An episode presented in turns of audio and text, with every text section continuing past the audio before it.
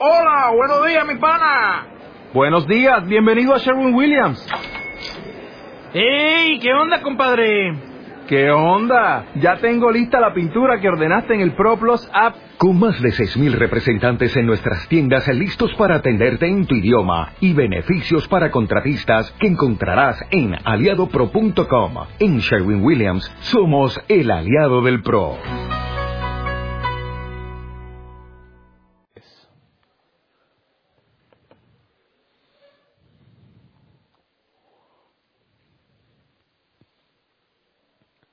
Ok, el día de hoy vamos a estudiar el último de los atributos incomunicables, como lo comenté el domingo. Bueno, desde que empezamos a ver los atributos, todos los atributos que hemos analizado hasta el día de hoy son los incomunicables. Es imposible que nosotros los experimentemos.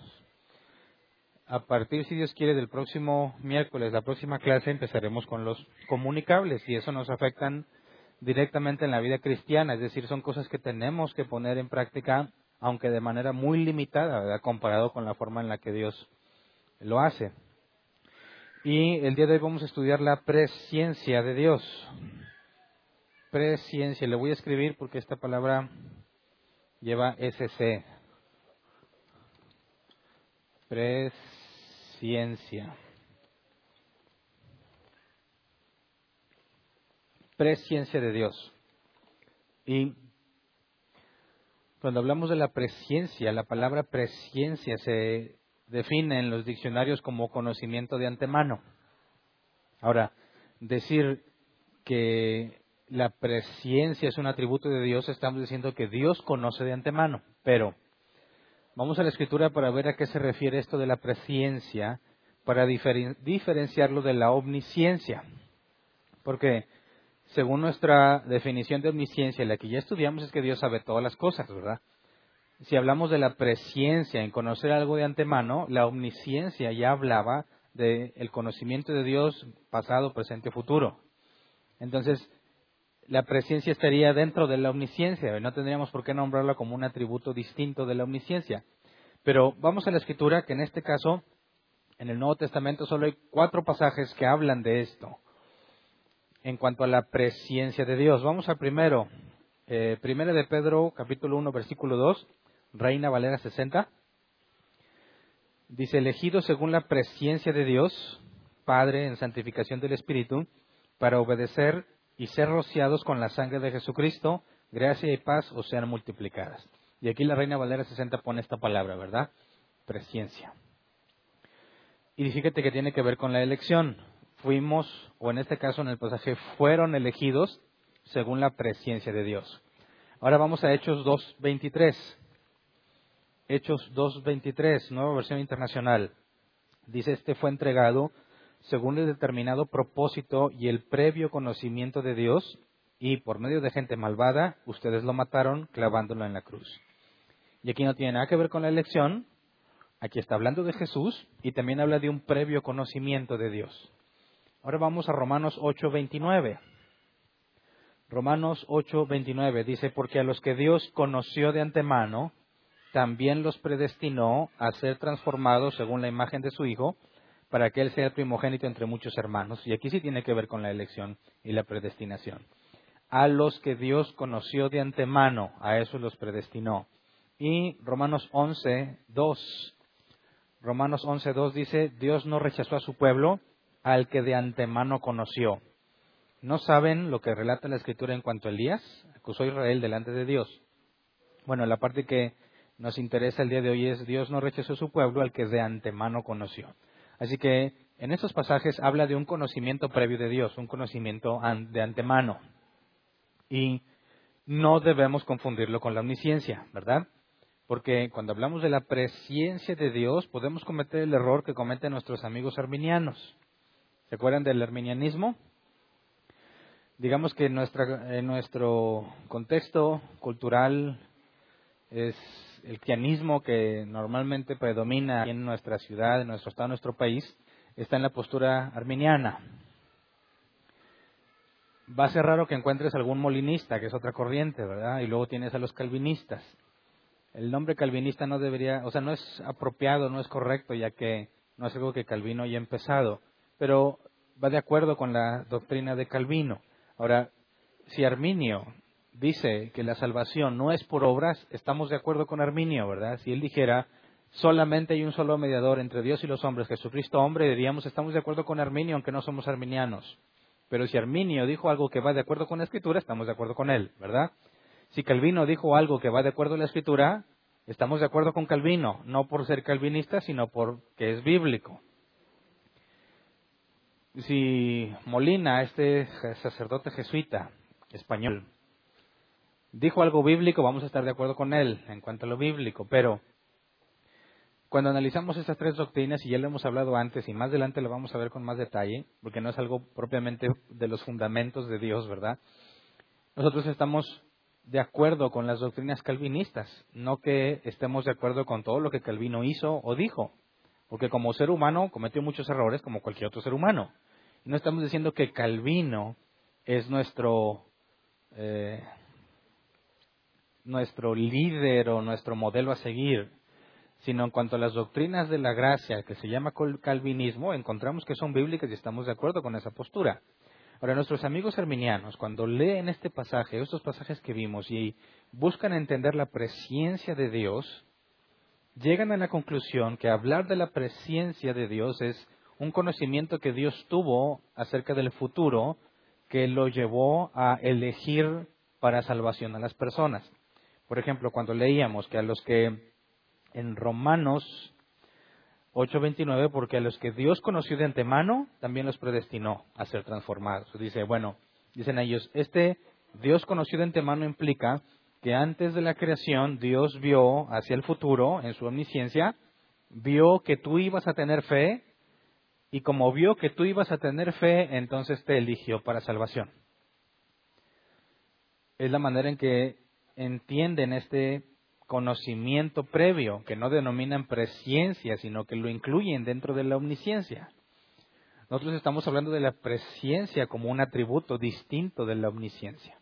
Por eso es muy importante que lo entendamos y que partiendo de las escrituras definamos qué es esta presciencia. Si te vas al diccionario, voy a decir que es un conocimiento previo. Entonces, si hablamos de un conocimiento previo, entonces parece tener congruencia la idea de que Dios vio que tú lo ibas a elegir, o sea, previamente te vio y luego después te eligió. ¿Ok? Pedro también dijo que fueron elegidos según la presencia de Dios. Entonces, nuestros amigos arminianos leen esos pasajes y para ellos es clara la idea de que Dios primero vio el futuro y después eligió. Pero definamos qué es la bueno, recordemos qué es la omnisciencia según la definición que vimos, es que Dios lo conoce todo. ¿Ok? Y dijimos que Dios conoce todo con ese todo hacemos referencia a todo lo posible, todo lo real, todos los acontecimientos y todas las criaturas del pasado, presente y futuro. Su conocimiento es infinito, infalible e independiente de la creación.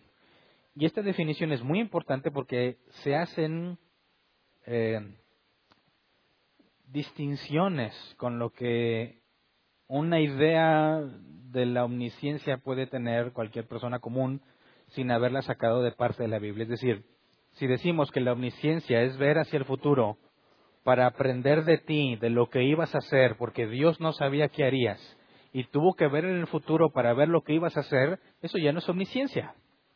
¿Me explico? Si Dios es omnisciente, Él no puede aprender. No hay nada que no sepa. Así que si Dios dijo, a ver, voy a elegir para salvación, pero no sé quién se va a salvar, Así que voy al futuro para ver quién va a tener fe y entonces lo elijo para salvarse. Ya no, ya no estás de acuerdo con la definición de omnisciencia. Porque si esta idea es correcta, eso implica que hubo un momento en el que Dios no sabía lo que ibas a hacer y tuvo que ver en el futuro para saber lo que harías. Es decir, Dios tuvo que aprender de ti. Ahora hay otra corriente que se llama teísmo abierto que se ha vuelto popular en Estados Unidos y hay muchos libros que hablan sobre eso. Y hablan en cierta forma de muchas cosas, pero principalmente hablan de la libertad independiente del hombre. Y ellos aseguran que Dios no puede saber lo que tú vas a hacer. Porque si tú eres libre totalmente, es imposible que Dios sepa lo que vas a decidir. Porque si Dios ya sabe lo que vas a decidir, entonces no eres libre, vas a hacer lo que Él ya sabe que harías. Este tema lo vimos el domingo cuando buscamos la manera de explicar la soberanía de Dios y la libertad del hombre. Y recuerden que vimos lo de la fuerza irresistible y la piedra inmovible. Llegamos a la conclusión de que es ilógico, es decir, no parte de la escritura la idea de que el hombre es una piedra inmovible. Y analizamos las motivaciones y la forma en que tomamos decisiones. Bíblicamente hablando, es claro que Dios está por encima de los pensamientos del hombre. Vimos que Él era soberano sobre los pensamientos del hombre, sobre sus decisiones, sobre sus pasos, sobre sus proyectos. Así que la idea de que Dios no puede saber lo que tú vas a hacer porque eres libre no va de acuerdo a la Biblia.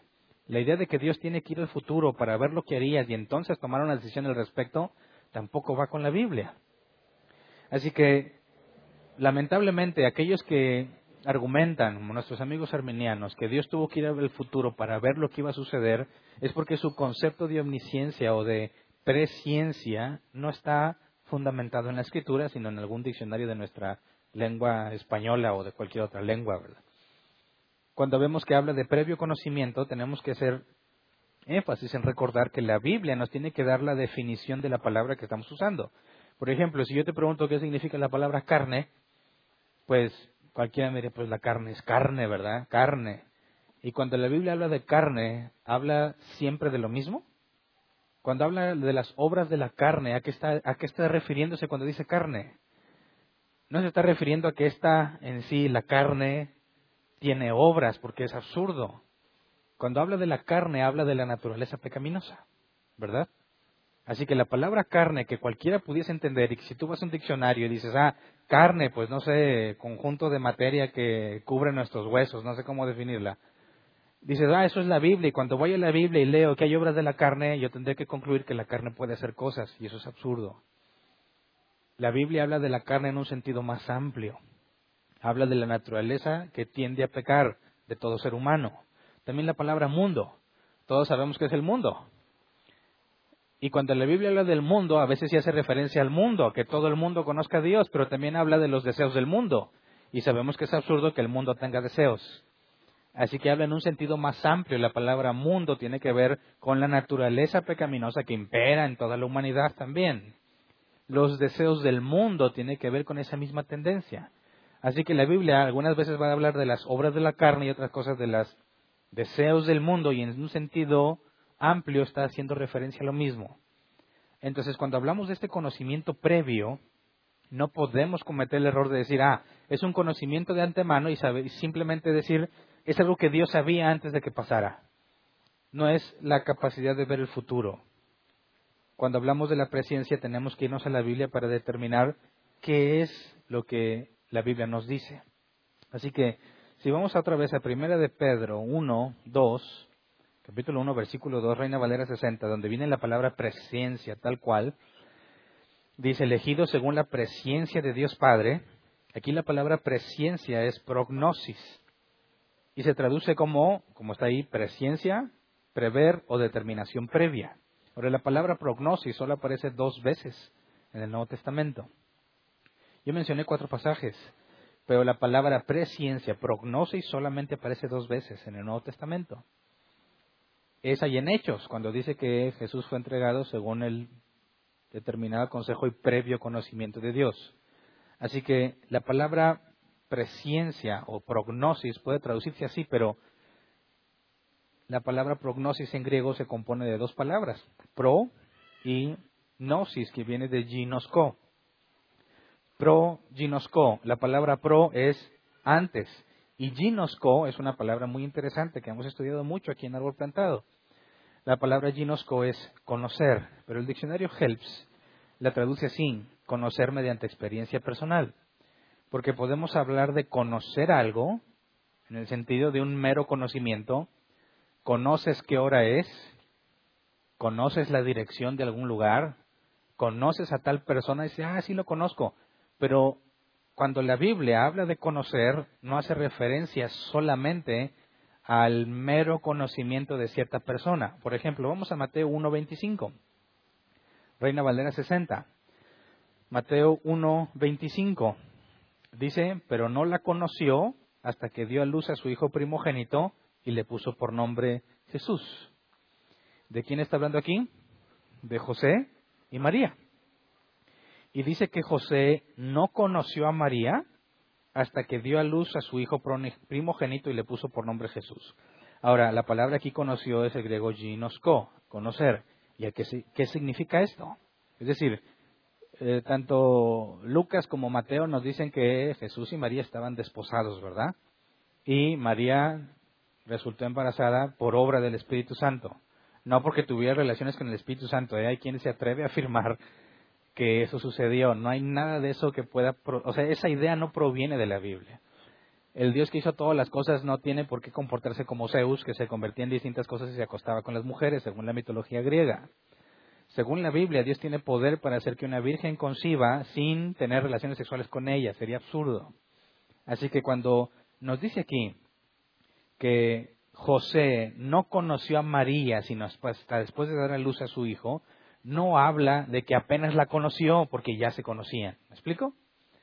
No está hablando de mero conocimiento, porque sería absurdo que apenas se la hayan presentado, ¿verdad? Ah, mira, te presento a María para que la conozcas, después de que ya tuvo a Jesús ¿Y qué pasó con toda la historia de cuando estaban desposados? Y él quiso separarse, pero como la amaba, no la acusó públicamente y Dios envió un ángel para hacerle ver a José que realmente ese hijo fue engendrado por Dios. Entonces decide quedarse y se van a Belén y todo eso. No tendría ningún sentido si hasta apenas este momento le presentan a María, ¿verdad? No puede estar hablando de conocer en el mero sentido de conocimiento. Vamos a un ejemplo en el Antiguo Testamento, pero más claro, porque en el Antiguo Testamento, en hebreo, la palabra conocer, obviamente no es la misma que en griego en, cuanto a la palabra. En griego es ginosko y en hebreo es iada. Pero tienen el mismo significado. Vamos a Génesis 4.1. Reina Valera 60. Génesis 4.1 dice, conoció Adán a su mujer Eva, la cual concibió y dio a luz a Caín, y dijo, por voluntad de Jehová he adquirido varón. Aquí la palabra conoció. Conoció Adán a su mujer Eva. La palabra conoció es yada, que es conocer. Pero leamos de la NBI. Ese mismo versículo en la nueva versión internacional dice, el hombre se unió a Eva, su mujer, y ella concibió y dio a luz a Caín y dijo, con ayuda del Señor he tenido un hijo varón. Y si te fijas, la NBI, la NBI no dice que conoció, ¿verdad? Sino que se unió a Eva. Y esa es una forma de decir que tuvieron relaciones sexuales, pero no el mero acto sexual, sino algo más. Cuando hablan de unirse, no está hablando meramente en lo físico, sino según el propósito divino. Se unirá el hombre a su mujer y serán una sola carne. Así que la unión que tiene que ver con la carne no nada más se limita a la carne, sino es una unión mucho más profunda.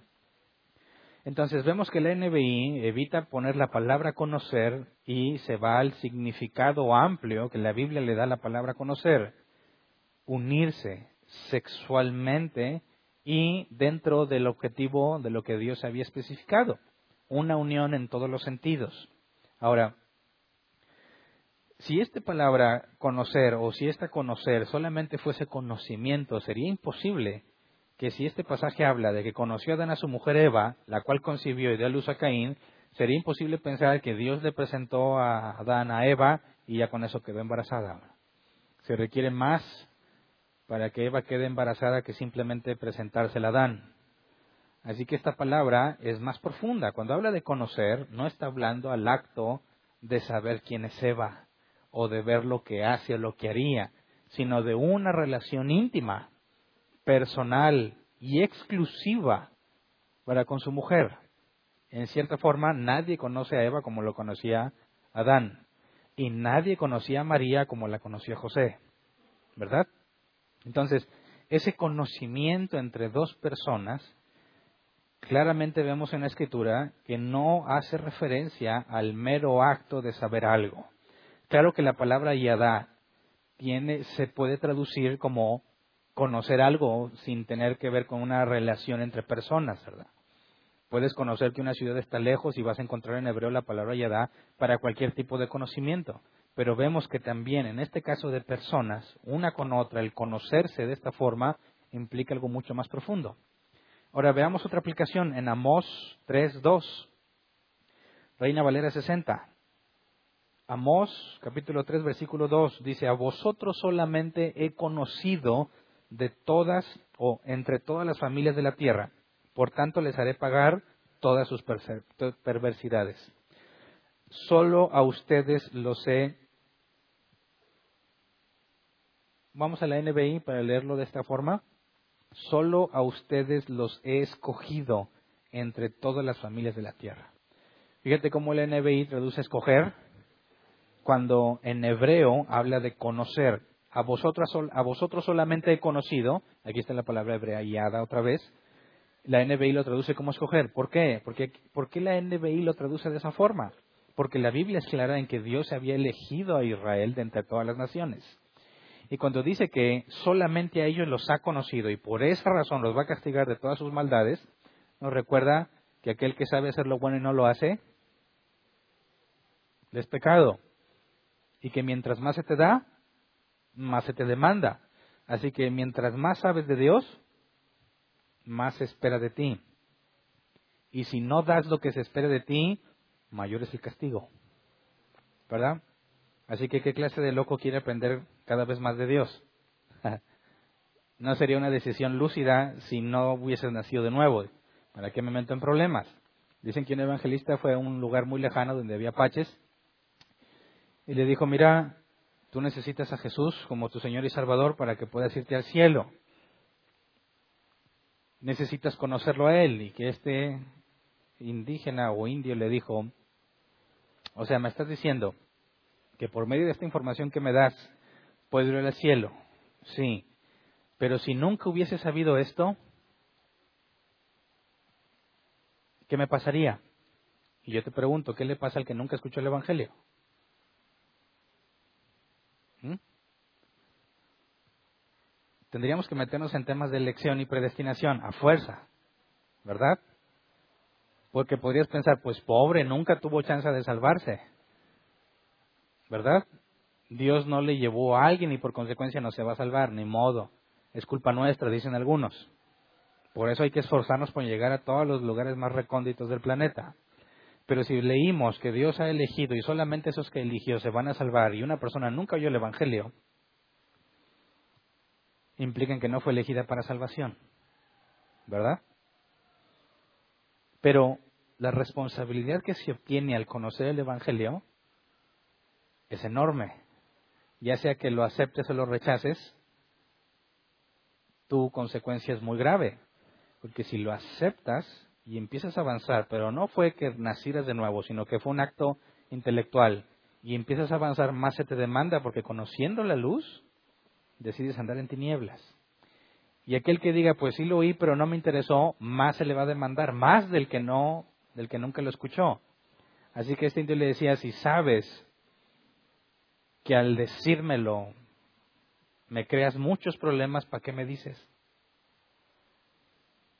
¿verdad?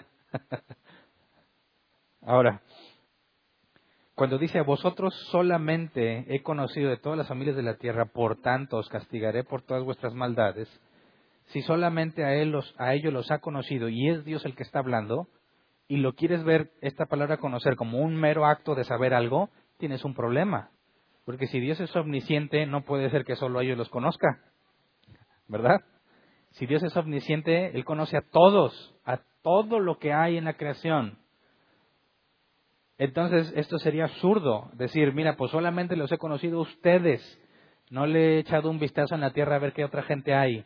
No, no está hablando de eso.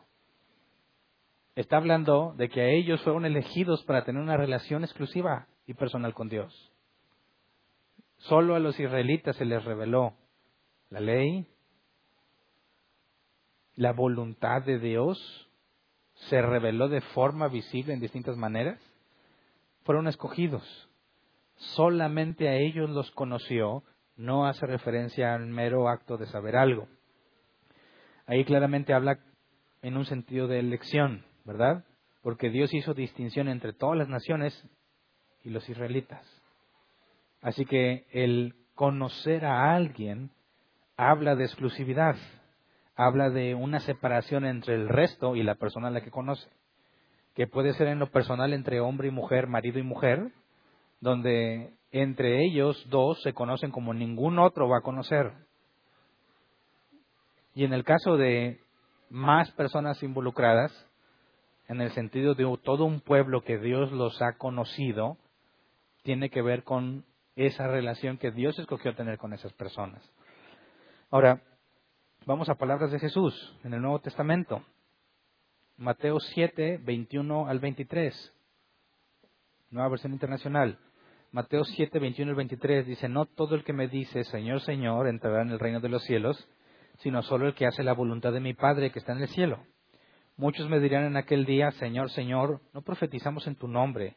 Y en tu nombre expulsamos demonios e hicimos muchos milagros. Entonces les diré claramente, jamás los conocí. Aléjense de mí, hacedores de maldad. Y aquí la palabra conocí es ginosco. Entonces, cuando la Biblia habla de prognosis, conocer de antemano, la palabra ginosco está implícita. Y aquí dice que estas personas, en el nombre de Jesús, hicieron muchas cosas y Jesús dice, jamás los conocí. Si Jesús, como la Biblia es clara al demostrar que es Dios, podría, podría decir Jesús en un sentido estricto de saber algo, oye, ustedes jamás los vi ni sabía que andaban aquí. O sea, andaban usando el nombre de Jesús, haciendo milagros y señales, pero resulta que jamás se dio cuenta que ellos estaban ahí. No lo puedes interpretar de esa manera, resulta absurdo. Así que aquí la palabra jamás los conocí, la palabra conocí no tiene que ver con el acto de saber que ahí andaban, sino con una relación personal. Así que esto responde a la pregunta de muchos cuando dicen, oye, pero yo veo que ese es hombre siervo de Dios, ¿cómo es que no se va a salvar? Bueno, ¿qué te hace pensar que es un siervo de Dios? Pues mira todo lo que dice y lo que hace y las obras que hace, predica y esto, y algunos pueden decir como estos, supuestamente sana persona, dicha fuera demonios, ¿cómo no va a ser un siervo de Dios? No es un siervo de Dios, porque no consiste en eso la salvación, porque no es por obras. Y aquí Jesús claramente enseña que no se trata de las cosas que haces por Dios, sino de que Él te conozca. ¿Me explico? Jamás los conocí. No importa las cosas que hicieron. Hicieron milagros. No importa no los conocí, jamás los conocí. Vamos a Juan 10, 14 y 15. Juan 10, 14 y 15, donde creo este pasaje aclara el por qué les dice jamás los conocí a todos estos que hacían maravillas en el nombre de Jesús. Juan 10, 14 y 15 dice, yo soy el buen pastor, conozco a mis ovejas y ellas me conocen a mí. Así como el Padre me conoce a mí y yo lo conozco a Él, y doy mi vida por las ovejas. Claramente no puede estar hablando del acto de saber algo, ¿verdad?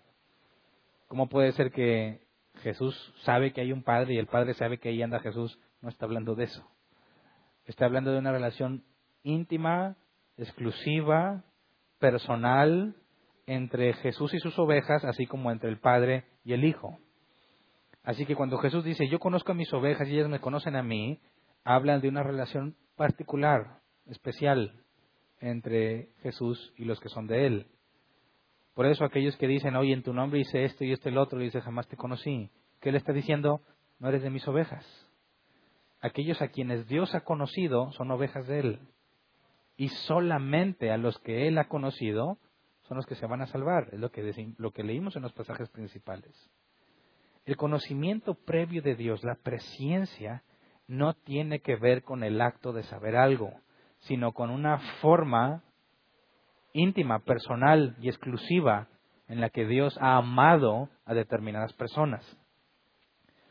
Cuando dice, versículo 27 y mismo Juan 10, mis ovejas oyen mi voz, yo las conozco y ellas me siguen. El seguirlo tiene, tiene como implicación la obediencia, ¿verdad? Seguir a Dios es lo mismo que obedecerlo. No puede decir alguien que vive como quiere sin tener ninguna referencia bíblica para su comportamiento y dice, ah, pues yo sigo a Dios. No es cierto. Como no, yo me congrego. Eso no tiene nada que ver. Judas estaba en una posición mucho más privilegiada que cualquiera de nosotros pudiese tener. Aprendió directo de Jesús, ¿verdad? Sin embargo, Jesús siempre fue claro que él, él se iba a perder y no era de sus ovejas. Nunca lo conoció. No del acto de saber algo, sino de una relación profunda e íntima con Judas. Así que Jesús conoce a sus ovejas, sus ovejas lo conocen a Él, no está hablando del acto de saber algo, sino de una relación cercana, personal, única y exclusiva. Así que cuando hablamos del previo conocimiento de Dios, es imposible concluir que Dios vio en el futuro lo que tú harías y que por consecuencia te eligió. No está hablando de conocimiento como un acto, sino como una relación personal. Vamos de nuevo a los pasajes que leímos inicialmente. Vamos a Hechos 2.23. Hechos 2.23 dice, Este fue entregado según el determinado propósito y el previo conocimiento de Dios, y por medio de gente malvada ustedes lo mataron clavándolo en la cruz.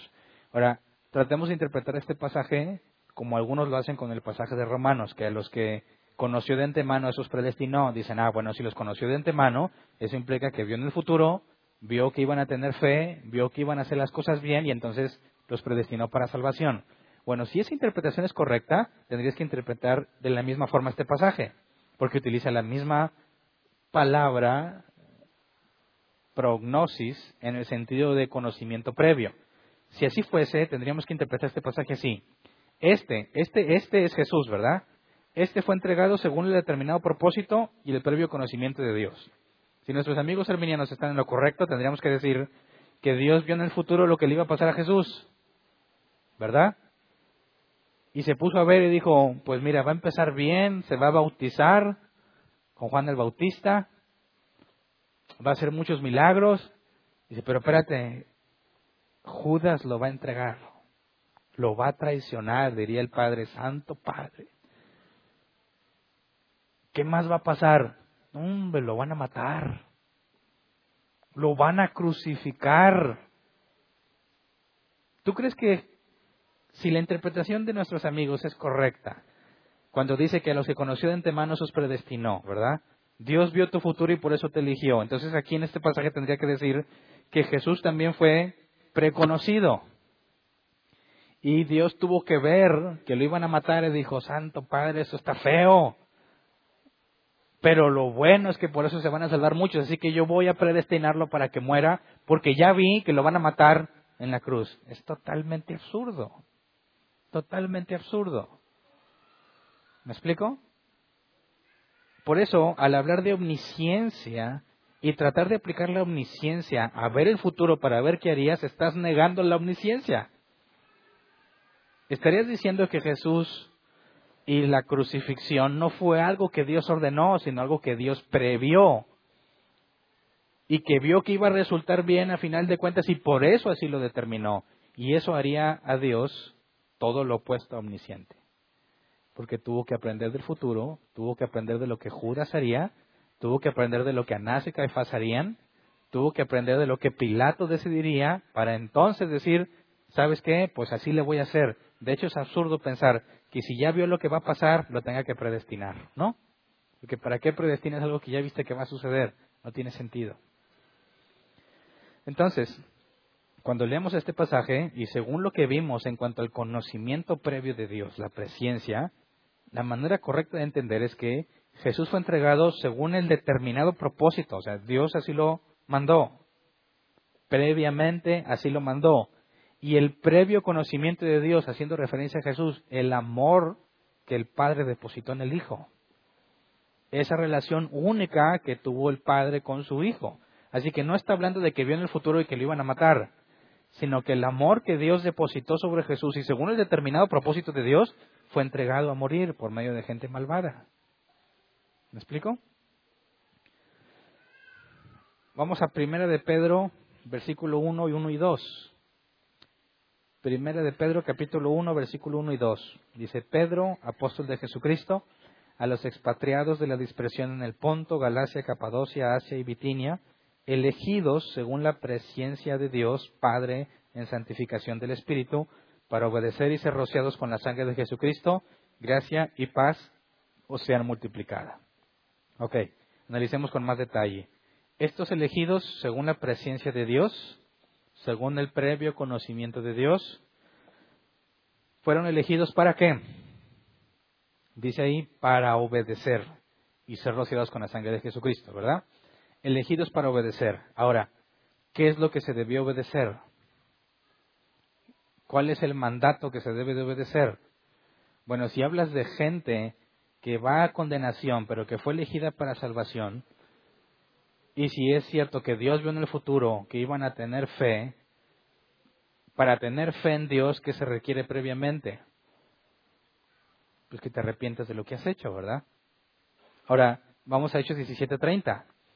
Pablo, hablando a los griegos, dice, pues bien, Dios pasó por alto aquellos tiempos de tal ignorancia, pero ahora manda a todos, en todas partes, que se arrepientan. Entonces, según nuestros amigos arminianos y otros, fueron elegidos según la presencia de Dios para obedecer. Dios vio en el futuro, vio que iban a obedecer y entonces los eligió. Pero no te puede elegir para obedecer porque vio que ibas a obedecer. ¿Me explico? Es absurdo. Dios vio en el futuro y dijo, Hernán va a obedecer, así que lo elijo para que obedezca. No, la verdad es que no tiene sentido. Es una contradicción que te haya elegido para obedecer porque vio que ibas a obedecer. ¿Cómo pudo haber visto que obedecerías y al mismo tiempo elegirte para que obedezcas? No tiene ningún sentido. Así que no puede estar hablando de un conocimiento meramente como un acto de saber algo. Más bien, de acuerdo a lo que hemos visto en la Escritura, dice que según el amor exclusivo que Dios tuvo para con determinados individuos, es por eso que los eligió. Eso va de acuerdo con las escrituras. Vamos a 2 de Timoteo 1.9. 2 de Timoteo 1.9 dice, pues Dios nos salvó y nos llamó a una vida santa, no por nuestras propias obras, sino por su propia determinación y gracia. Nos concedió este favor en Cristo Jesús antes del comienzo del tiempo. Así que aquí es claro que no es por mis obras. Si Dios vio en el futuro que yo iba a hacer lo correcto y entonces me salvó, fue por obras. ¿Verdad? Así que además de negar la omnisciencia, convierten a la salvación en un mérito que se obtiene por haber elegido algo de tu propia decisión sin que Dios tuviese que intervenir. Entonces, nuestros amigos arminianos hacen la salvación un acto de mérito, donde tendríamos que orar diciendo, Señor, yo te doy gracias porque yo sí te elegí. Gracias porque yo escogí con sabiduría. Todos los demás están perdidos porque no te eligieron. Tendría que decir, yo sé muy bien que tú viste en el futuro que yo te iba a elegir. Yo sé muy bien que tú viste que yo iba a ser bueno y por eso me elegiste. Gracias porque no soy como todos esos malos que hay allá. Ningún arminiano ahora sí, ¿verdad?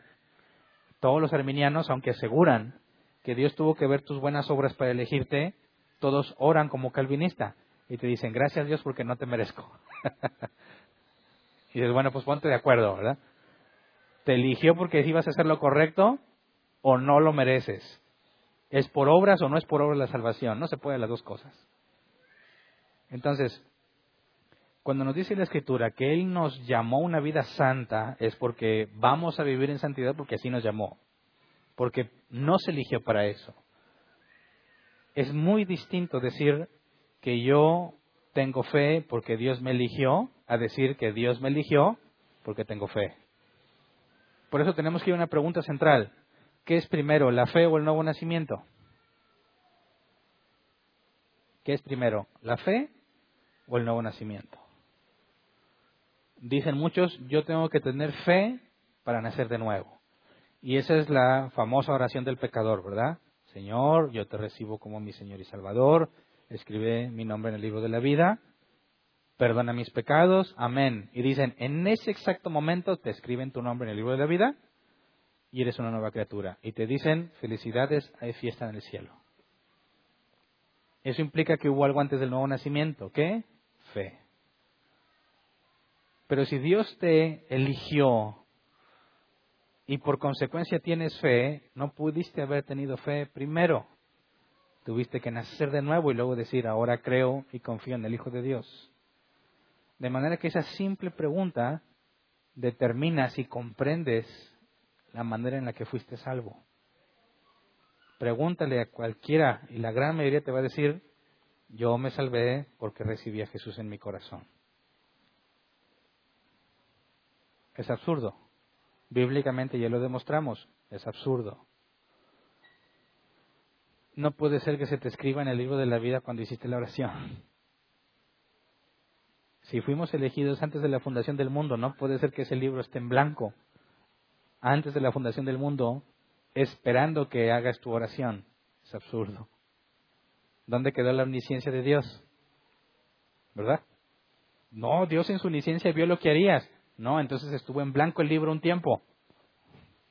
Hasta que hiciste tu oración. Es contradictorio. Entonces veamos por último este pasaje, Romanos 8, 28 y 29. Romanos 8, 28 y 29 dice, ahora bien, sabemos que Dios dispone todas las cosas para el bien de quienes lo aman, los que han sido llamados de acuerdo con su propósito, porque los que Dios conoció de antemano, también los predestinó a ser transformados según la imagen de su Hijo, para que Él sea el primogénito entre muchos hermanos.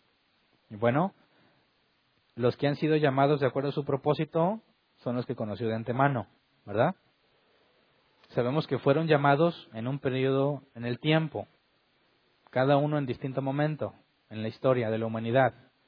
Pero el haber sido conocidos, esa presencia de Dios, ese amor que Dios depositó en ti de una manera particular que te hace distinto a los demás, eso fue desde antes de la fundación del mundo. Así que cuando dice que también los predestinó a ser transformados, habla que primero te amó, luego te predestinó, en un sentido lógico, porque no había tiempo, ¿verdad? Eso implica que si te amó, tenía que saber cómo eres, ¿verdad? ¿Cómo es que sabe cómo eres? Si aún no existías, tienes dos opciones. ¿Vio en el futuro a ver cómo eras? ¿O sabía cómo eres porque Él te hizo así? ¿Me explico? La única forma en la que Dios no aprenda de ti es porque Dios te hizo como eres. Sabe quién eres porque así te hizo. No es lo mismo decir que sabe quién eres porque vio cómo ibas a ser. Dios no necesita saber nada porque lo sabe todo. Así que cuando Dios te ama es porque Él dijo, así va a ser Hernán. Y yo lo he amado lleno de errores y dificultades, pero así lo he amado. Y lo elijo solo por misericordia, dijo Dios, no por nada que él haya hecho. Y Dios vio cómo iba a ser yo en mi cuerpo glorificado, ¿verdad? No porque vio el futuro, sino porque Él lo va a hacer en mí. Vimos en la clase pasada que Dios cumplió su palabra poniendo en el rey de Ciro un edicto en el corazón del rey. Y dijimos claramente, Dios no sabe lo que va a pasar porque vio el futuro, sino porque Dios va a hacer que pase. De manera que no tuvo que aprender del futuro, sino que Él lo hace, según su voluntad. Entonces, a los que Dios llamó de una forma única y exclusiva, también los predestinó.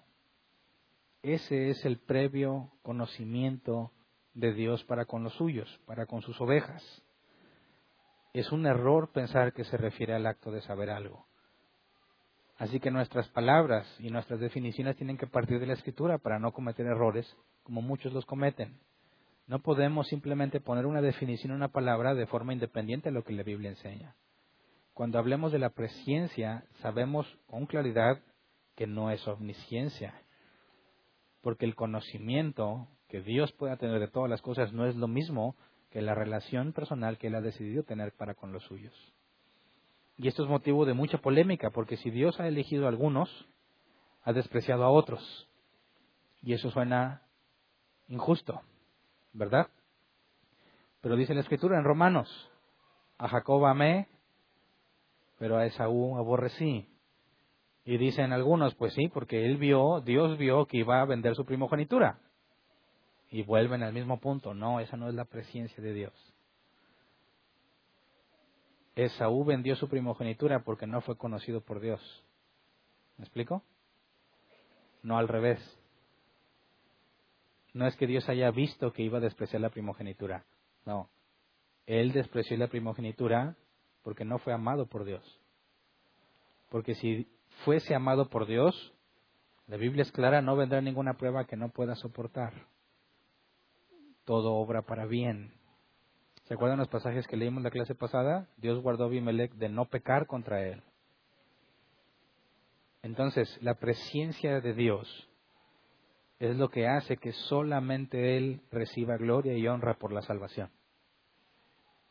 El hecho de que Él haya decidido amarte, a pesar de todo lo que eres, es lo que te tiene aquí. Y es por eso que le puedes agradecer que no fue por ti, porque el día que le falles, no va a ser sorpresa para Dios, porque Él sabe perfectamente todo lo que eres, porque así te formó. Entonces, aún no entramos a ver los atributos comunicables como la justicia, pero al entrar a esos atributos vamos a enfrentarnos otra vez a estos problemas. ¿Cómo puede que sea Dios justo si no eligió a todos para salvación? ¿Dónde quedó la justicia? ¿No es injusticia el que no fue elegido? Y ese es el problema que muchos cristianos tienen a la hora de estudiar la escritura, porque esperan que Dios les dé a todos por igual. ¿Hay alguna especie de idea de que Dios está obligado a tener misericordia de la gente? Pero la revelación que Dios le dio a Moisés es, yo tendré misericordia de quien quiera tenerla. Y seré clemente con quien quiera hacerlo. Y eso es un profundo golpe a la idea de que Dios debe tener misericordia con todos. No. Dios va a ser justo con unos, misericordioso con otros según su propio criterio, sin que depende de nosotros. No porque unos son buenos y otros son malos. No, al revés. Los que caminan en Dios es porque Dios les tuvo misericordia. Y los que no es porque ha sido justo con ellos. ¿Me explico? Dios no depende de ti. Dios no depende de su creación para saber lo que va a hacer. Su creación es como Dios ha mandado que sea. En eso consiste la soberanía que vimos la clase pasada. Entonces, no cometamos el error de pensar, vienes al otro extremo de que Dios no ve el futuro para nada, porque la omnisciencia implica que Dios ya sabe todo, pasado, presente y futuro. Cuando veamos otro atributo que es la sabiduría, entenderemos la diferencia entre saberlo todo y ser sabio, que no es lo mismo. Por ejemplo, en un juego de ajedrez. Ya saben que las máquinas son muy avanzadas, las computadoras. Y tú puedes quizás meterle toda la información de todas las posibles movidas en un tablero de ajedrez y la computadora tendría toda esa información ahí. Tiene de forma limitada en cuanto al ajedrez todo lo que se puede saber del ajedrez. Ok, ¿eso lo hace sabia? No. El hecho de que conoce todas las posibilidades implica que ya sabe lo que va a pasar, tampoco. Así que una cosa es tener conocimiento y otra cosa es tener sabiduría. Cuando Dios es omnisciente y además sabio, implica que cuando habla de la elección, su sabiduría es la que hace que las cosas pasen en la forma que pasan basado en la información que tienen, pero lo veremos más adelante. El punto es que este tema polémico en cuanto a lo que Dios decide hacer y por qué, lo vamos a estar viendo en distintos atributos, comunicables e incomunicables. Y te pido que hagas el esfuerzo por escuchar todos los audios, si no los has oído todos, o los videos, para que puedas comprender en plenitud lo que estamos viendo y no te vayan a pescar en curva cuando te pregunten. Si alguien de nosotros se desvía de la doctrina correcta, ahora sí que en estos temas te desvías porque quieres, porque los estamos viendo y los estamos estudiando. Y te quedas sin excusa. Así que ahora les pongo la responsabilidad en sus manos. Era, para, era mejor para ustedes no saber lo que ya saben. ¿Verdad? ahora tienes una responsabilidad con lo que has aprendido. Y necesitas masticarlo y masticarlo y masticarlo y masticarlo y si salen dudas, preguntar para que te quede claro Porque a la hora que entremos a los atributos comunicables, ahora tú los tienes que poner en práctica. Partiendo de lo incomunicable de Dios, nos da una idea de cómo hay una enorme diferencia entre Él y nosotros, pero al mismo tiempo hay una responsabilidad en ser como Él.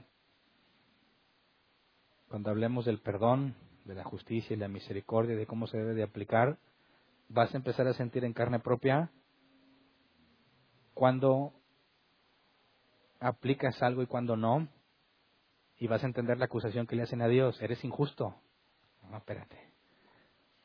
Estoy aplicando las cosas como Dios dice. A ti no te gusta y al que no le gusta lo llama injusto. Pero una cosa muy distinta es la injusticia con el no me gusta. El hecho de que no te guste no implica que no sea justo. El hecho de que no te parezca correcto no implica que sea incorrecto. Por eso es muy importante que estudiemos junto toda esta parte. ¿Ok? Ahora, el... bueno, vamos a ponernos de pie antes de pasar a las preguntas. Porque luego ya empiezo a decir información que todavía no estudiamos.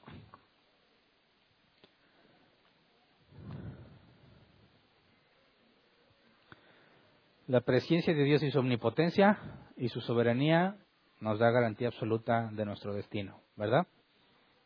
Si Él te amó antes de formarte, y Él es soberano, todopoderoso, no hay nada que temer. Nuestro destino está en sus manos y Él no falla. Nuestra tarea es vivir agradecidos. No luchamos por una recompensa, sabemos que hay una recompensa. Nos esforzamos por tener recompensa, pero no es nuestra motivación. Nuestra motivación es la gratitud. Estamos agradecidos con Dios por todo lo que ha hecho con nosotros, porque no lo merecemos y lo menos que podemos hacer es vivir para Él. Por eso nos esforzamos por hacer las cosas bien, por agradarle a Él. Vamos a orar, Señor. Gracias porque todavía no estaba formado en el vientre de mi madre y ya me habías amado, Señor. Como dijo el salmista, ya estaba escrito todo lo que sería de mí. Cada una de las cosas que fue formada en mí fue formada de acuerdo a tus libros, de acuerdo a lo que ya habías definido, Señor. Yo aún no soy todo lo que voy a ser. Nosotros no somos todavía lo que vamos a ser. Sin embargo, tú ya sabes cómo somos y cómo seremos. Y tú amaste a estos hombres imperfectos, malvados, corruptos, y nos regalaste la justicia, como dice tu palabra, el don de justicia, no nuestra, sino la de Cristo. Señor, y ese amor que nos has dado es totalmente gratuito e inmerecido. Enséñanos a estar conscientes siempre de esa verdad, que ninguno de entre nosotros se sienta mayor que su hermano, que ninguno de, entre nosotros se sienta especial y escogido por sobre los demás, porque a todos nos has amado desde antes de la fundación del mundo que todos somos hermanos y todos tenemos un solo maestro. Todos tenemos un solo hermano mayor que es Cristo. Señor, concédenos entender de forma clara y precisa lo que la Escritura enseña, para que seamos eficientes cuando tengamos la oportunidad de aclarar lo que la Biblia enseña. Concédenos no estar callados ante el error. Concédenos ser sabios para tomar el momento oportuno y hablar de tu palabra, de la verdadera palabra de Dios. Señor, en medio de todas estas festividades que vamos a vivir y contacto con familia que casi nunca vemos o con personas con las cuales no nos relacionamos muy comúnmente, danos sabiduría para hablar con gracia, para ser eficientes a la hora de transmitir tu verdad según se dé la oportunidad. Concédenos no ser personas molestas. Concédenos ser, Padre, como tu palabra lo dice, personas que hablen de forma amena y de buen gusto, por si tú les concedes entender, Señor.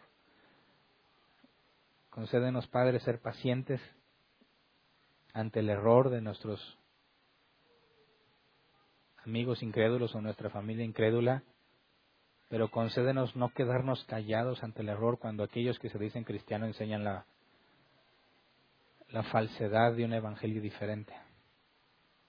Señor, haznos sabios y entendidos para poder ser útiles cuando se presente la oportunidad. Padre, la responsabilidad que adquirimos conforme cada vez vamos aprendiendo de ti, sabemos que si tú nos has dado el conocimiento, tú nos darás también, Señor, el carácter y la madurez que necesitamos para poder vivir de acuerdo a tu palabra. Sabemos que no depende de nosotros la salvación, pero sí trabajamos en equipo contigo en la santidad. Así que te pedimos, como dice tu palabra, que pongas el querer y el hacer como nosotros, según tu voluntad, estando siempre conscientes del amor del cual hemos sido hechos beneficiarios desde antes de que crearas el universo, Señor. No hay nada en mí que valga la pena. No hay nada en nosotros que valga ni siquiera una sola de tus bendiciones. Y aún así, Señor, nos has entregado todo, nos has hecho hijos tuyos, Padre, y por eso viviremos agradecidos. Gracias. Amén. Pueden sentarse. Pasamos a la sección de preguntas. Si alguien tiene una pregunta, levante su mano y le llevan el micrófono. Ahí hay una pregunta. Buenas noches. Buenas noches. Ahí en ese pasaje donde dice, porque a los que Dios conoció de antemano, ahí conoció, ahí no es Ginosco. Sí, pero el decir de antemano hace referencia al conocimiento previo.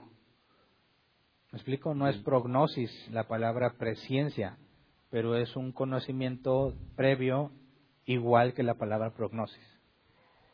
O sea, un conocimiento previo de cómo va a ser la persona.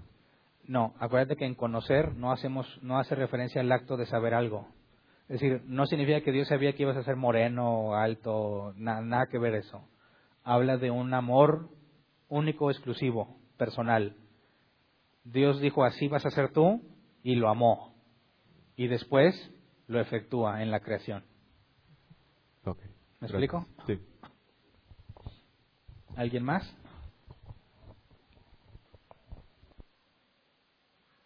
Allá.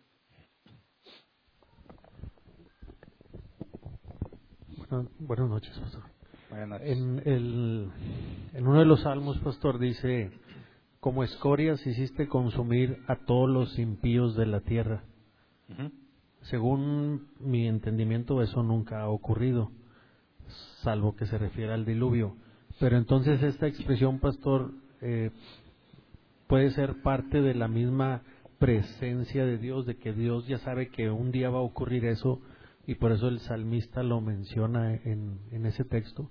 Bueno, Porque dice uno, como escorias hiciste consumir a todos los impíos de la tierra.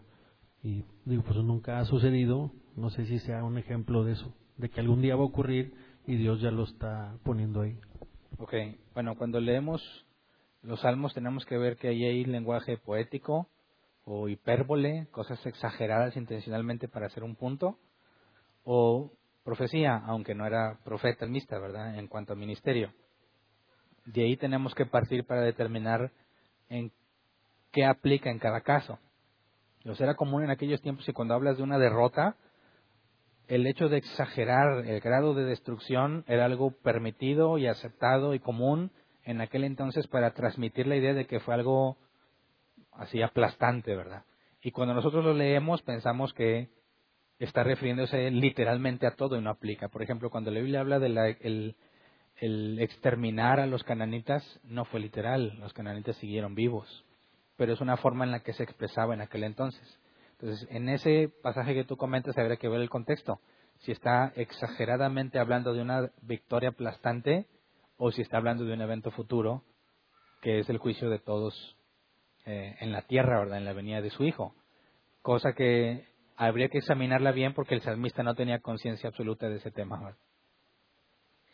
Podría aplicar también, pastor, respecto a hablando de Israel, lo mencionaste tú de la elección de Israel y lo he escuchado yo muchas veces. Estrictamente hablando, pastor, no puedes elegir algo que todavía no existe. Entonces Dios escogió a Abraham y, y después de su descendencia se formó el pueblo de Israel. Ah. Ese podría ser un ejemplo también, pastor, de que la Biblia lo menciona como que Dios escogió al pueblo de Israel cuando la verdad es que el pueblo de Israel no existía. O sea, de Abraham, de su descendencia, después fue formado el pueblo de Israel. Si, somos estrictos en cuanto a esa manera de ver las cosas, tendríamos que decir, o sea, la verdad es que no lo escogió porque no existía, pero tal vez Dios en su presencia, él ya sabía que de Abraham, de su descendencia, iba a formarse el pueblo de Israel. ¿Tendríamos que verlo de esa manera, pastor? No, no, porque estás dejando a un lado que la aceidad de Dios, Dios es atemporal. Él no necesita el tiempo para ver lo que va a suceder. Entonces, cuando Dios elige, está eligiendo desde Adán y Eva hasta el último ser humano que llegue a alcanzar la salvación.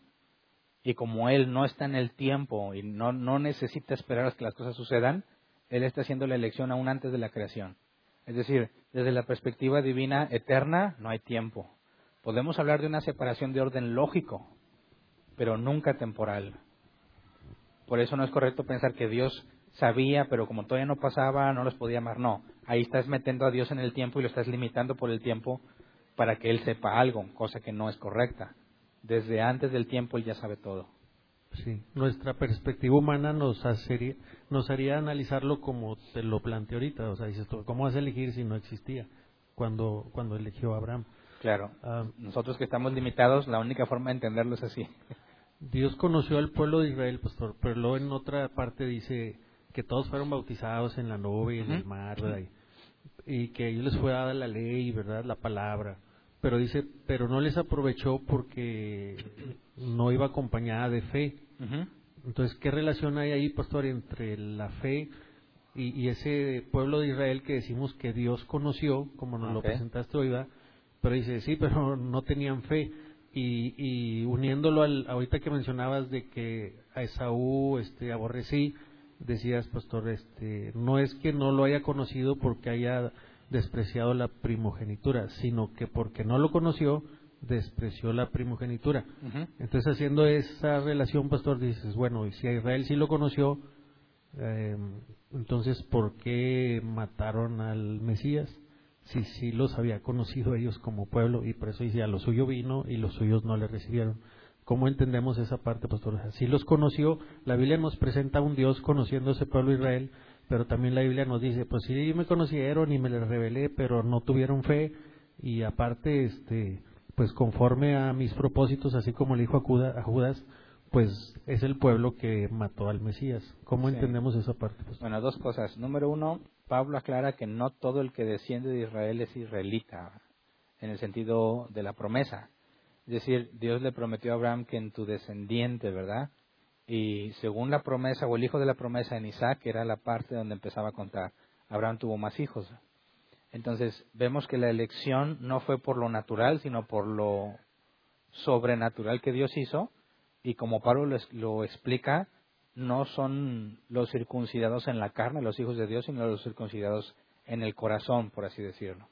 Entonces, el hecho de que ella ha dicho que conoció a Israel no está diciendo que cada uno de los descendientes, sino según su elección. Y número dos, el hecho de que los haya conocido y los haya amado, eso no implica que van a ser perfectos. Decía, si ya los conoció, ¿por qué mataron al Mesías? Bueno, vimos que era según el predeterminado consejo de Dios. Así lo ordenó él.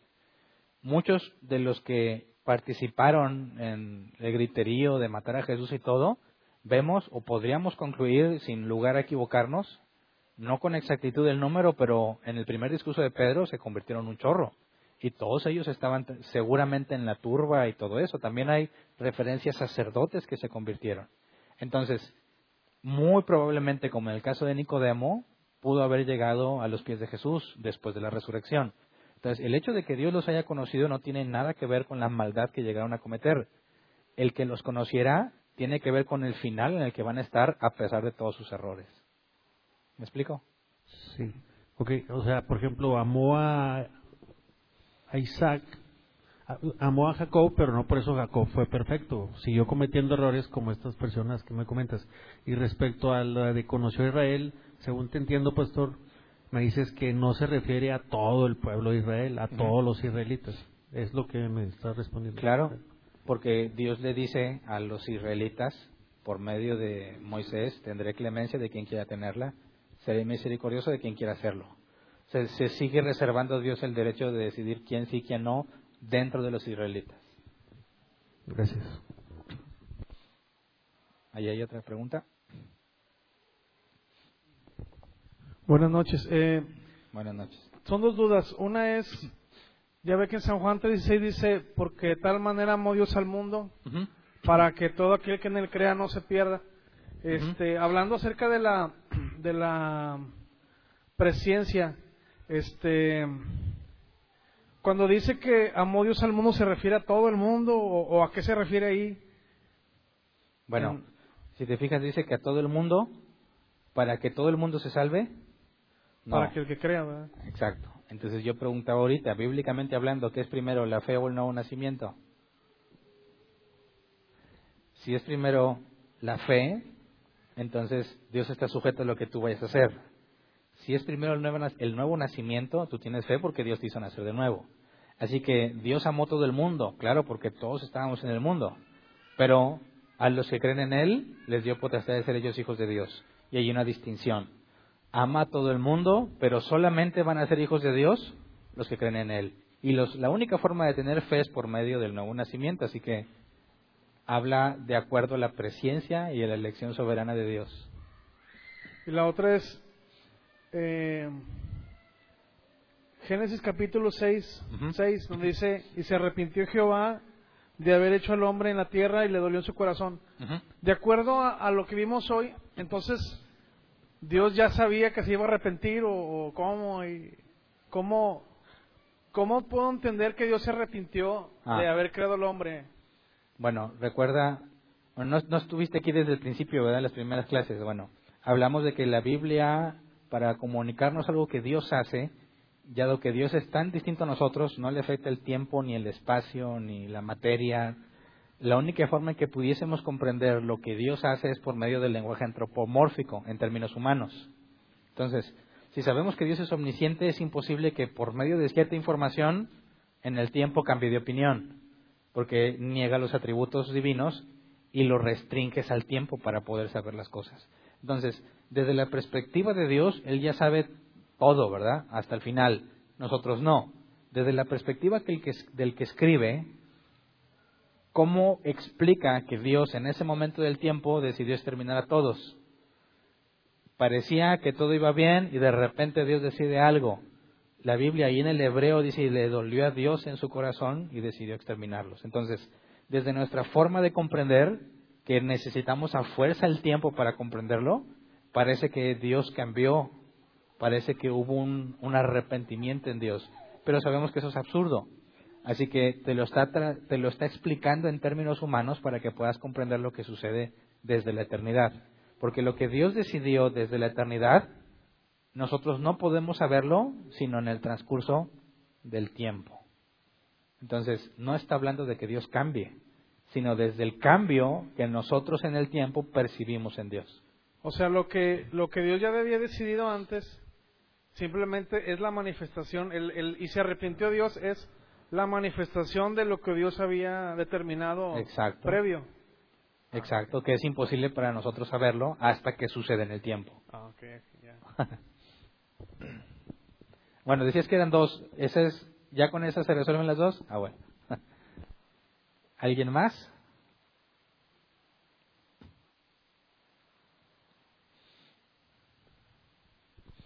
Buenas noches. Buenas bueno, noches. mi duda es en Mateo 7, 21 al 23, Ujú. que dice, no todo el que dice Señor, Señor entrará en el reino de los cielos, sino solo el que hace la voluntad de mi Padre que está en el cielo. Y muchos me dirán en aquel día, Señor, Señor, no profetizamos en tu nombre y expulsamos demonios y hicimos milagros. Y él dirá que no, que no los conoció, ¿verdad? Y ahorita comentaba usted, Hernán, que el profetizar y echar demonios fuera y hacer milagros, eso es hacer obras y la salvación no es por obras. Pero pues arribita dice que solo entrará en el reino de los cielos el que hace la voluntad de mi Padre. Entonces, en otro tiempo yo hubiera, bueno, por lo que nos enseñaban, que el hacer la voluntad de Dios era que cumplas tu propósito y que no sé qué. Pero entonces aquí, si la salvación no es por obras, ¿a qué se refiere con hacer la voluntad de Dios? Y eso se supone que son como obras o algo así. Bueno, ¿tú ves las obras como la causa o el efecto? Ya. Ok. Ya, Qué fácil. Gracias. Las buenas obras que hacemos es la consecuencia del nuevo nacimiento. Y es la única forma en la que percibes que alguien nació de nuevo. Por, su, por sus frutos lo conoceréis. ¿Me explico? Sí, muy fácil. Gracias. ¿Alguien más? ¿Acá? No, ah, es que la señora le hizo así, pero no. ¿Nadie más entonces? Acá hay otra. Bueno, y hay una ahí cerquita. bueno, yo eh, no, no tengo el, el versículo, pero eh, escuché en alguna ocasión eh, que todos nacimos con un, un porcentaje de fe que Dios puso en nosotros. Eh, Ajá. Si hay un versículo, ¿verdad? Eh, no. ¿No? Entonces no, no, es... No Esa, es, esa es la forma de tratar de justificar. O alguien, alguien lo escuchó. Sí, esa es la creencia arminiana, el, el cristianismo normal acá en nuestro contexto. Esa idea no parte de la Biblia. Es imposible que tengas fe sin hacer de nuevo. La Biblia dice que somos, el que peca es esclavo del pecado. Y dice que todo el que no ha nacido de nuevo está sujeto a la voluntad de Satanás la fe, la confianza en Dios para salvación, ¿cómo puede provenir de alguien que es esclavo del pecado, alguien que está sumiso a la voluntad de Satanás? Jesús dijo, la condenación es que la luz vino a los hombres, pero los hombres amaron más las tinieblas porque sus obras son malas. Entonces, la idea de pensar que a todos les ha dado Dios un poquito de fe para que se salven es una herramienta para tratar de justificar que Dios vio la fe que tú ibas a tener o que Dios no decidió el quién se salva o no, sino que te dijo, ahí te va poquita y si la usas, te salvas. Si no la usaste, te pierdes, de manera que no depende de Dios, sino de ti. Y es un intento de tratar de lavar la imagen de Dios para decir, mira, Dios ya hizo lo que él pudo, ahora depende de ti. ¿Me explico? Esa provisión que le da a cada uno, eso no viene en la escritura. Ese es un intento de salvaguardar su doctrina. Porque bueno, la, eh, en hebreo sí dice que la, la fe viene por, eh, por el, el, oír. El oír la palabra, ¿verdad? Entonces, eh, una persona que, que nosotros le podamos compartir o que le digamos, ¿sabes qué? Dios te manda que te arrepientas de tus pecados. eh, pues no puede tener fe porque es, es, es, pecador y no lee la Biblia, no, no, no hace lo que Dios le, le está mandando, ¿verdad? No conoce a Jesucristo entonces. Es que cuando dice ese pasaje que la fe viene por el oír y el oír por la palabra de Dios, hace referencia a lo que Pablo dijo en otras palabras. La salvación llega a los hombres por medio de la locura de la predicación. Entonces, la persona va a salvarse, va a tener fe cuando oiga la palabra de Dios, que es el mensaje. Entonces, eso no implica que a cualquiera que le lea la Biblia ya le estoy dando fe. No. También cuando Jesús predicaba dijo, el que tiene oídos para oír, oiga. En Apocalipsis vemos ese mismo mensaje, el que tenga oídos para oír, oiga lo que el mensaje, lo que el Espíritu dice en las iglesias. Entonces, la Biblia, en las palabras de Jesús, la luz vino a los hombres. Ahí está en la Biblia. Mucha gente tiene la Biblia en sus casas. Ya se la tienen en un, en un mueble bien bonito y luz y con chapeado en oro las orillas, nunca la leen, ¿verdad? Ahí está la luz, ahí está la información, pero no la quieres. Entonces, cuando habla de que la fe viene por el oír y el oír la palabra, sabemos que la fe es un regalo de Dios. Cuando naces de nuevo, pero ¿cómo le haces para tener fe? Necesitas que, se te sea, que te sea predicada la palabra de Dios, el Evangelio, que es el medio que Dios eligió para salvar a los hombres. A eso se refiere. Entonces, si estamos muertos en nuestros pecados y delitos, y alguien dice, no, pero tienes un poquito de vida, ya se vuelve contradictorio. ¿Estás muerto en tus pecados o estás medio muerto? No puedes tener un poquito de fe como reserva para que la uses. Es opuesto a lo que la escritura enseña. o tienes o no tienes. Entonces, ¿qué es lo que tendría que tener una persona para que sintiera esa, esa, esa deseo de, de escuchar? O sea, es nada más. Eh, bueno, no hay nada que nosotros podamos hacer. La Biblia dice que la salvación no es, no depende del que quiere ni del que corre, sino de Dios que tiene misericordia. Entonces, no, no existe en el mundo una persona que diga, ay, yo quiero a Dios, pero Él no me, no me deja. Por las propias palabras de Jesús, los hombres amaron más las tinieblas. Entonces, la tendencia del hombre es apartarse de Dios. Si alguien asegura buscar a Dios es porque está buscando no a Dios, sino algún Dios, está usando a Dios como un medio para obtener algo. Dice, oye, estoy enfermo, ando buscando a Dios. ¿Por qué? Porque quiere sanar. Mi matrimonio está en problemas, busco a Dios. No está buscando a Dios, quiere salvar su matrimonio. buscar a Dios es negarlo todo y servirle a Él. Eso es totalmente opuesto a nuestra naturaleza. Entonces, ¿qué se requiere para que una persona tenga fe? Que Dios lo haga nacer de nuevo. No hay otra forma. Por eso dice la Biblia que solamente aquellos que nacen de nuevo, Jesús dijo, entrarán al reino de los cielos. Entonces, no hay nada que nosotros podamos hacer. Cuando nosotros predicamos, llevamos la palabra al oído. Dios es el que hace que del oído llegue a la mente y lo comprenda al nacerlo, al hacerlo nacer de nuevo. Ok, gracias. Acá había otra pregunta. Buenas noches. Buenas noches. El 1 Pedro 1.2 que dice, elegido según la, prese- la presencia de Dios. Ajá. Bueno, hay presencia, ¿cómo lo definiríamos bíblicamente? Con una definición corta de esa palabra, ¿cuál sería? Conocer de antemano en el sentido de una relación cercana, exclusiva, única. O sea, entonces Dios estableció tener una relación con, con los que Él eligió, por así decirlo. Sí, tienes que verlo en el sentido lógico de esta forma. Dios dijo, así va a ser Hernán y yo he decidido amarlo. Ahora, Hernán va a nacer hasta 1977. Hace Adán, hace a Eva. Yo estoy en el plan de Dios, en el tiempo, pero faltan siglos y siglos para que yo nazca. Y aun cuando nací, no soy quien Dios vio, porque todavía tengo que aprender, tengo que caer, levantarme y cambios y cambios y cambios y cambios para hacer lo que Dios espera de mí, porque a mí me ve a la imagen de Cristo, que es el punto final. Entonces, eso es lo que Dios amó. Y todas mis imperfecciones y todo eso, Él las va a ir transformando según su voluntad. Eso implica la presciencia. Entonces ahí la presencia es, bueno, fuimos elegidos a través eso, mediante la presencia que Dios puso en nosotros, por así decirlo. Porque Él te amó de forma única, haciendo una distinción entre sus elegidos y el resto. ¿Alguien más? ¿No? Muy bien. ¿Avisos? ¿Hay avisos?